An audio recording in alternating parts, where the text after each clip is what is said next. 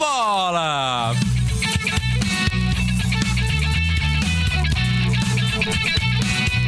Cabeça na trave! No Bola da Trave de hoje você confere as novidades do futebol brasileiro, a rodada do campeonato inglês e a premiação do Bola de Ouro. Olá, ouvintes da Rádio Ponto UFSC. Eu sou Isadora Pavei. E eu, Vitório Fleury. Sejam muito bem-vindos. O Bola na Trave começa agora. Começamos com o Brasileirão. O fim de semana foi movimentado com direito a tropeço do líder Botafogo. Já na disputa da parte de baixo da tabela, o confronto entre os clubes segue acirrado para fugir do Z4. No último domingo, o Atlético Paranaense e São Paulo empataram em 1 a 1 na Liga Arena. Os gols de Pablo para o Furacão e Pablo, e Pablo Maia para o Tricolor Paulista, as equipes somaram mais um ponto na tabela do Brasileirão. Quem traz mais detalhes é o repórter Vitório Fleury. Em tarde de Brasileirão, o Atlético Paranaense recebeu o São Paulo em casa. Sem poder contar com Fernandinho, suspenso, o técnico do Furacão, Wesley Carvalho, escalou Hugo Moura na volância da equipe. Do outro lado, o técnico do tricolor, Dorival Júnior, teve que substituir Rafinha, que cumpria suspensão para ir a campo com o jovem lateral direito, Natan. Com a bola rolando, o Atlético pressionou São Paulo e logo aos 6 minutos abriu o placar. Em cruzamento de Vitor Bueno, Pablo se antecipou e cabeceou para o fundo do gol, entrando na história do Atlético como o décimo maior artilheiro, agora com 61 gols. Sem tempo para comemorar, o São Paulo empatou 3 minutos depois com Pablo Maia. Wellington Rato cobrou escanteio e o meia subiu mais alto que a marcação para empatar a partida. Depois de um início movimentado, as equipes pouco criaram e o CAP finalizou o primeiro tempo com mais volume de jogo. De volta para a etapa final, os times seguiram os mesmos, sem alterações. Aos 6 minutos, Canóbio salvou na linha de fundo e chutou, mas Rafael foi bem no lance. Do lado do São Paulo, Luciano arriscou de longe, a bola desviou e ficou para Erisson, mas o atacante finalizou por cima do gol. Sem grandes chances, o restante da partida foi faltoso dos dois lados, e a partida terminou empatada em 1 a 1. Após o resultado, o técnico do Furacão, Wesley Carvalho, analisou o desempenho de seus jogadores e não mostrou satisfação sem a vitória. Ah, nós sabíamos que o São Paulo é um time bastante agressivo e que teria possibilidade de ter várias mudanças para vir com jogadores mais frescos do jogo do clássico contra o Palmeiras, e foram sete porque é uma característica do adversário. Nós sabíamos que tinha espaço entre extremo deles e lateral para nossos alas jogarem. Conseguimos fazer isso, onde saiu o gol. A bola parada também deles era uma bola prevista, inclusive mostrada. E levamos um gol, foi um erro coletivo ali. Se tivesse até por sorte, digamos assim, de sair um vencedor, teria que ser o Atlético, mas assim, foi pouca chance tanto para a gente como para eles. Do outro lado, Rafael, goleiro de São Paulo, falou sobre a dificuldade de encarar o Furacão fora de casa e sair com os três pontos. A gente quer muito vencer, tanto fora quanto em casa, mas cada, cada jogo é uma história diferente. Eu acho que hoje nós é, poderíamos ter saído aqui com, com a vitória, nós jogamos bem, é, a gente mais uma vez sabe que é muito difícil vir aqui, poucos times vêm aqui e vencem o Atlético Paranaense, então nós temos que valorizar. Com 49 pontos, o Atlético está em sétimo lugar e quer conquistar uma vaga no G6. O São Paulo tenta se afastar da zona de rebaixamento e soma 39 na 13ª posição. Com as informações de Atlético Paranaense e São Paulo, Vitório Fleury para o Bola na Trave. O Atlético Paranaense volta a campo amanhã contra o Corinthians na Neoquímica Arena às 7 da noite. O São Paulo joga na quinta-feira frente ao Cruzeiro no Morumbi às 8 da noite. Corinthians e Santos empataram em 1 a 1 em jogo polêmico na Neoquímica Arena no último domingo. A repórter Lívia Goulart informa mais sobre o clássico paulista.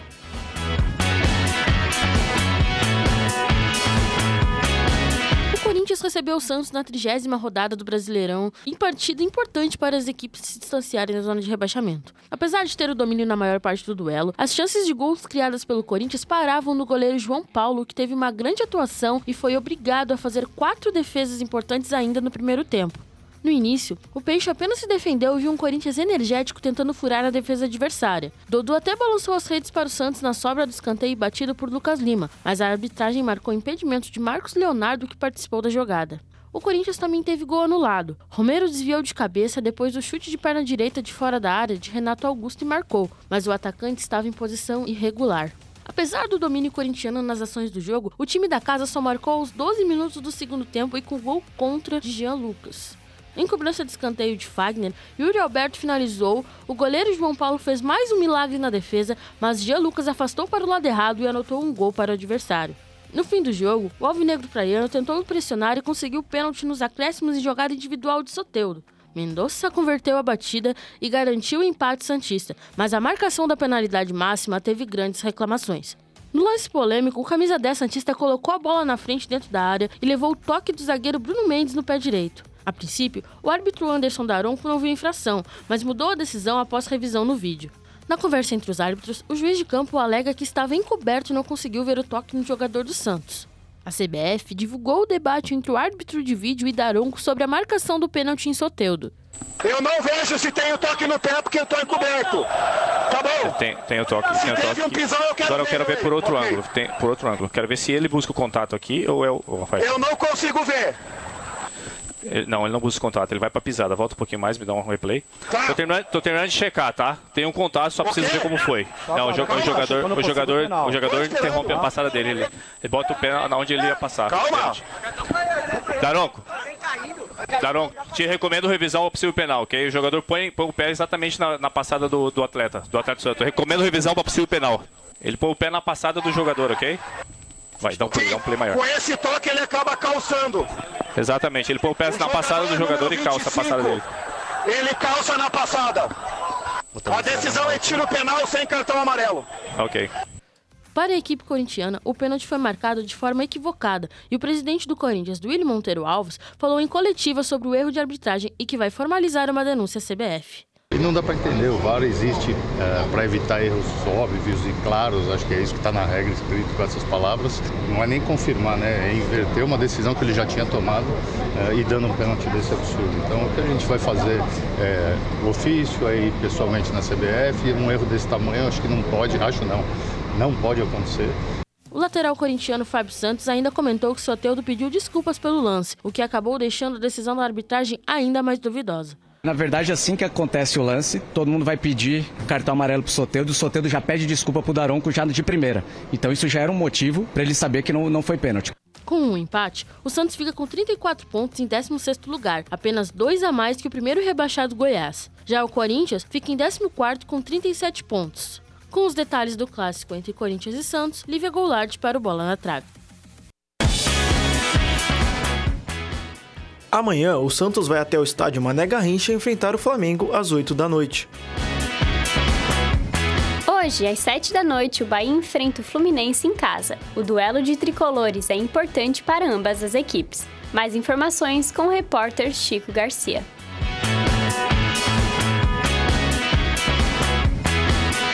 O Bahia encontra o Fluminense em casa pelo Campeonato Brasileiro e precisa do triunfo para se distanciar do Z4. O clube está atualmente na 15ª posição na tabela, empatado em pontos com o Santos. O objetivo do Bahia até o final do campeonato é garantir uma vaga na Sul-Americana, explica Cano. Com certeza esse é o nosso objetivo, a gente vem falando internamente e há pouco tempo só externamente também, esse é o nosso objetivo. A gente tem totais condições de fazer isso. Então, diante do nosso torcedor, a gente quer retribuir todo o carinho que eles deram pra gente durante o ano e conquistar esse triunfo e, se Deus quiser, terminar o ano bem positivo. O tricolor carioca também quer a vitória para entrar no G6 e garantir uma vaga na Libertadores, já que ainda não está garantido na próxima edição e aguarda a final no dia 4. Guga fala mais sobre. A gente sabe do, da importância do jogo porque, além da, da Libertadores, a gente é, almeja ficar o mais alto possível na tabela né, do brasileiro. A gente sabe que é extremamente importante pontuar lá fora de casa é, mas é um jogo que a gente tem que controlar a ansiedade por conta de sábado, né? Que a gente tem uma grande final da Libertadores. Mas é importantíssimo a gente sair de lá pontuando para trazer esse ponto para dentro de casa e depois focar na Libertadores. O retrospecto das equipes são negativas e ambos vêm de derrota. O Bahia perdeu para o Palmeiras por 1 a 0 no Allianz Parque. E o Fluminense caiu diante do Atlético Mineiro, também fora de casa, na Arena MRV. O tricolor baiano deve mexer na sua escalação, já que não contará com o zagueiro titular Raul Gustavo, mas terá o retorno do craque Cauli, que estava lesionado. Já o Fluminense, visando a final da Libertadores, jogará com uma escalação diferente, poupando diversos jogadores e colocando os crias de em campo. Com os detalhes do jogo, Chico Garcia para o bola na trave. Após o jogo de hoje, o Fluminense se concentra para a final da Libertadores, que acontecerá neste sábado, dia 4. No mesmo dia, o Bahia joga contra o Grêmio em Porto Alegre às 7h30 da noite pelo Campeonato Brasileiro. Amanhã, Botafogo e Palmeiras entram em campo no duelo entre vice, entre líder e vice-líder. A partida será disputada às 9h30 da noite no Rio de Janeiro. Detalhes com a repórter Amanda Estela Túlio.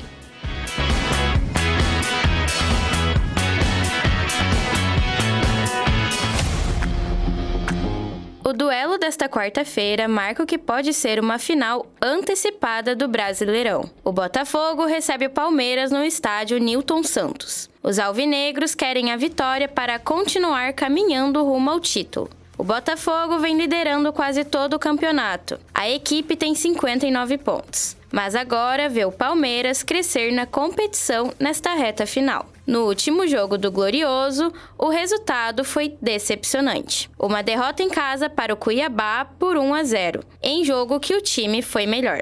Chegou a finalizar mais de 30 vezes, mas não balançou as redes. Para o duelo contra o vice-líder, o técnico Lúcio Flávio conta com Vitor Sá, que estava suspenso na última rodada. O atacante retorna e deve aparecer no time titular para fazer a dupla de ataque com Tiquinho Soares. Lúcio Flávio comentou sobre a importância do embate na coletiva pós-jogo contra o Cuiabá. E de fato, o jogo que nós teremos na quarta, mais uma decisão contra o adversário que está um pouco mais próximos de nós em, nível de tabela e em consequência disso é nós nos prepararmos. É, agora nós temos aí dois dias para descansar os jogadores e, e para essa decisão que a gente sabe mais uma vez que pelo fato de ser um jogo dentro de casa nós temos que agora trabalhar em cima de uma recuperação de resultado já que hoje nós tivemos a derrota. Adversário do Alvinegro Carioca, o Palmeiras está na segunda colocação, com 53 pontos. A equipe paulista tem um jogo a mais do que o líder Botafogo e o terceiro colocado, o Bragantino. Mas a sequência de três vitórias seguidas anima o time na reta final do campeonato. Na última partida, um resultado convincente contra o Bahia por 1 a 0 dentro de casa, o Verdão tem o calendário difícil pela frente tendo ainda que enfrentar Atlético Paranaense, Flamengo e Fluminense. O técnico Abel Ferreira terá a volta no time titular de Zé Rafael, que estava suspenso por acúmulo de amarelos. Sem desfalques recentes para a partida decisiva, o Palestra vem com força total na busca do seu segundo título brasileiro consecutivo. De olho no confronto, Abel Ferreira foi curto na resposta e ressaltou que o time deve focar em um jogo de cada vez. Eu, eu já falei sobre isso, não vou estar a repisar sobre isso. É um jogo de cada vez, faltam agora nove. Uh, temos um bom jogo já no, no, contra o Botafogo e um, um jogo de cada vez até o fim. E claro que queremos em cada jogo ganhar, esse é o nosso objetivo até o fim. Um jogo de cada vez um, para ganhar o próximo. Esse é o nosso objetivo. Com os detalhes da preparação do embate decisivo entre Botafogo e Palmeiras, com texto de Arthur Ricardo, eu sou Amanda Stella Túlio para o Bola na Trave.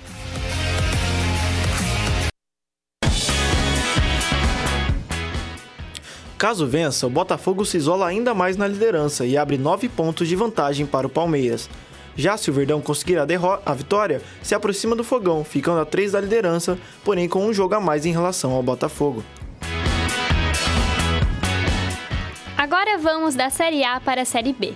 A Chapecoense perdeu para o Tombense em casa pela 34ª rodada. O jogo era importante para o objetivo das duas equipes de, de fugir da zona de rebaixamento. A equipe mineira chegou a 34 pontos, ultrapassou a Chape na tabela de classificação e está a um ponto da Ponte Preta, primeiro time fora do Z4. Os gols do triunfo foram marcados por Fernandão, de pênalti, e Matheus Friso nos acréscimos do segundo tempo. Marco Antônio descontou com um golaço para o Verdão do Oeste.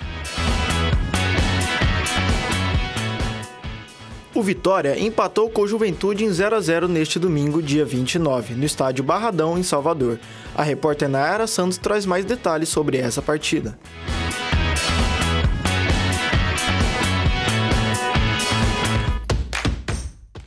Os times fizeram uma partida disputada, mas com poucas chances de gol. O goleiro do Vitória, Lucas Arcanjo, foi quem teve mais trabalho, embora o Leão também tenha levado perigo em finalizações que passaram perto da defesa de Thiago Couto. Próximo da primeira divisão, o rubro-negro teve apoio da torcida e apertou bastante nos últimos minutos, mas não conseguiu passar do 0 a 0. O volante Dudu foi destaque do Vitória, participando bastante da construção ofensiva. O Leão não venceu a partida, mas o empate serviu para o rubro-negro aumentar a vantagem na tabela, que agora é de 6 pontos, em relação ao quinto colocado, o próprio Juventude. Com informações de Vitória e Juventude, Nayara Santos para o Bola na Trave.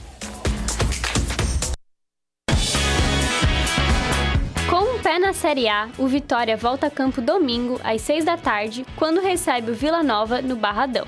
Já o Juventude joga contra o Itaú, Ita, Ituano na sexta-feira, dia 3, no estádio Alfredo, Jaconi, às 9 horas e 30 da noite. Que tal fazermos uma pausa? No próximo bloco você confere a rodada da Premier League e as novidades da premiação da Bola de Ouro. Continue com a gente, o Bola na Trave volta já.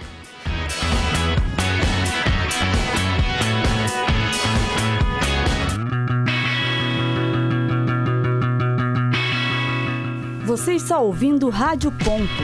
Continue ligado na programação.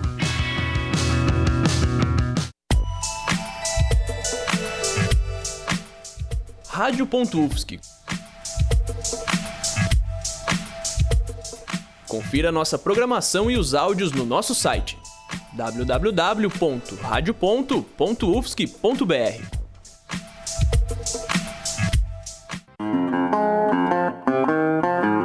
Continue ligado na programação da Rádio Ponto Um, dois, um, dois. Rádio Ponto UFSC. É rádio e ponto.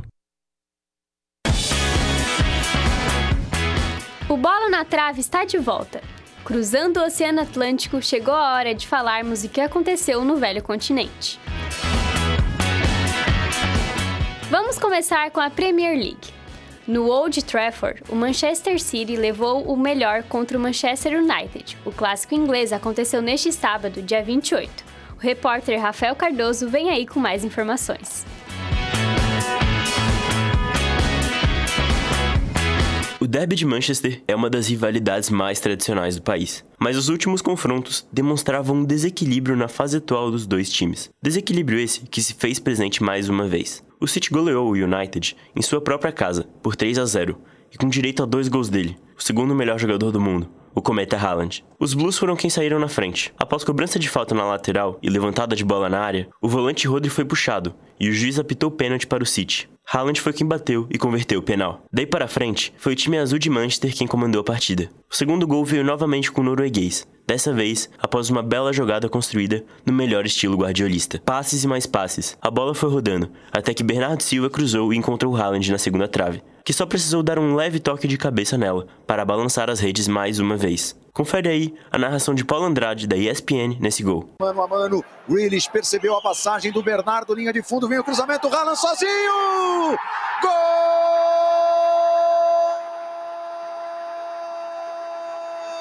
De novo Haaland! É do City!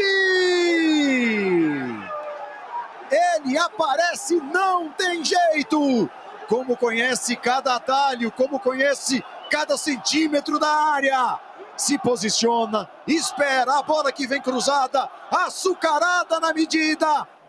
E para fechar o caixão, Phil Foden marcou o terceiro e último gol da partida. Dessa vez, Haaland foi quem deu a assistência. Isso aí, o atacante participou dos três gols da partida. Não é à toa que ele foi considerado o segundo melhor jogador do mundo. A vitória mantém o Manchester City em terceiro colocado na tabela, apenas dois pontos atrás do líder Tottenham. Para o United, a situação já é mais complicada. O time se encontra na parte de baixo da tabela, na 11 primeira posição. Rafael Cardoso, com as informações do Derby de Manchester, para o Bola na Trave.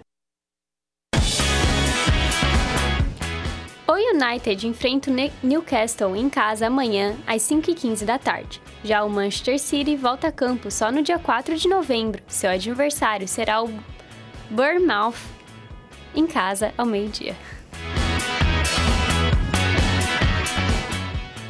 O Liverpool venceu Nottingham Forest por 3 a 0 neste domingo. A partida foi marcada pelos gols de Diogo Jota, Darwin Nunes e Salah, e as homenagens a Luiz Dias. O atacante colombiano dos Reds teve os pais sequestrados no último sábado em seu país natal e não foi relacionado. Com o resultado, o Liverpool soma 23 pontos na terceira colocação. Na quarta-feira, os Reds visitam Bournemouth pelas oitavas de final da, da Copa da Liga. Ontem, Lionel Messi faturou o oitavo troféu do melhor jogador do mundo. Mais informações sobre a premiação da Bola de Ouro com o repórter Pedro Fatah.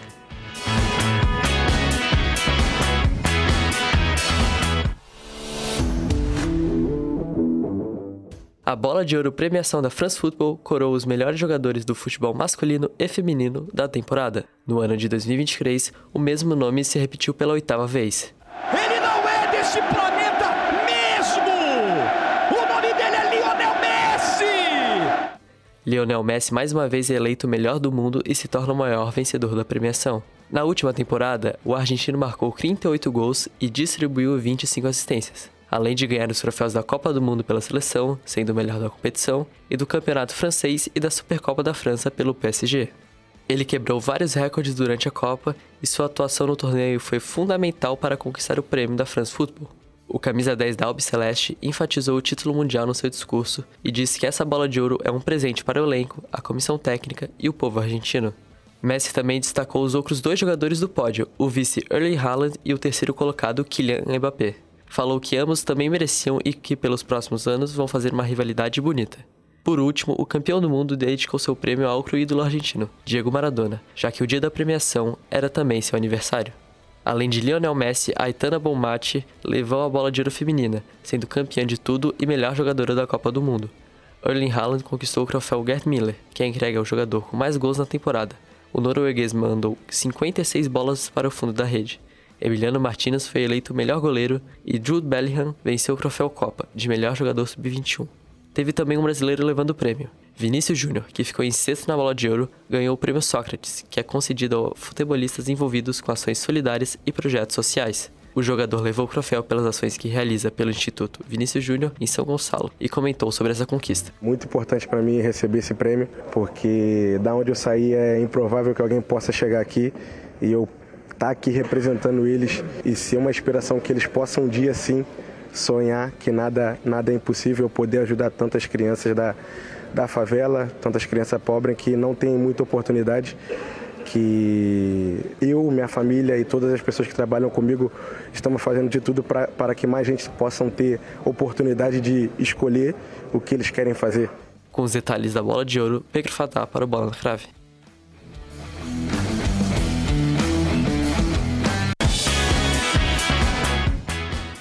Essa edição da Bola de Ouro provavelmente marcou o fim da era Messi e Cristiano Ronaldo, já que ambos não jogam mais na Europa. Assim, uma nova geração de melhores do mundo virá a partir do ano que vem. Assim como a era Messi e Cristiano, o Bola na Trave fica por aqui. Muito obrigada por nos acompanhar. Nos siga nas redes sociais para ficar por dentro das novidades. Voltamos na próxima terça-feira com as melhores informações sobre o futebol do fim de semana.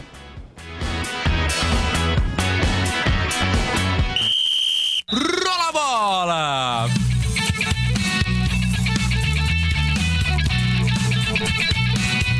Cabeça na trave!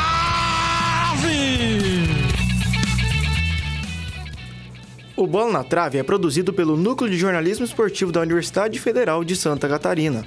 Apresentação e roteiro por Isadora Pavei e Vitório Fleury. Reportagens produzidas por Arthur Ricardo, Chico Garcia, Lívia Goulart e Nayara Santos. Pedro Fatah, Rafael Cardoso e Vitório Fleury. Coordenação dos graduandos Crisan Isauro e Duda Souza. Orientação de Amanda Estela Túlio, Francisco Neves, Matheus Bastos e Matheus Welter. Na técnica, Peter Lobo. Orientação geral da professora Valciso Culoto. É jornalismo esportivo, é rádio e ponto.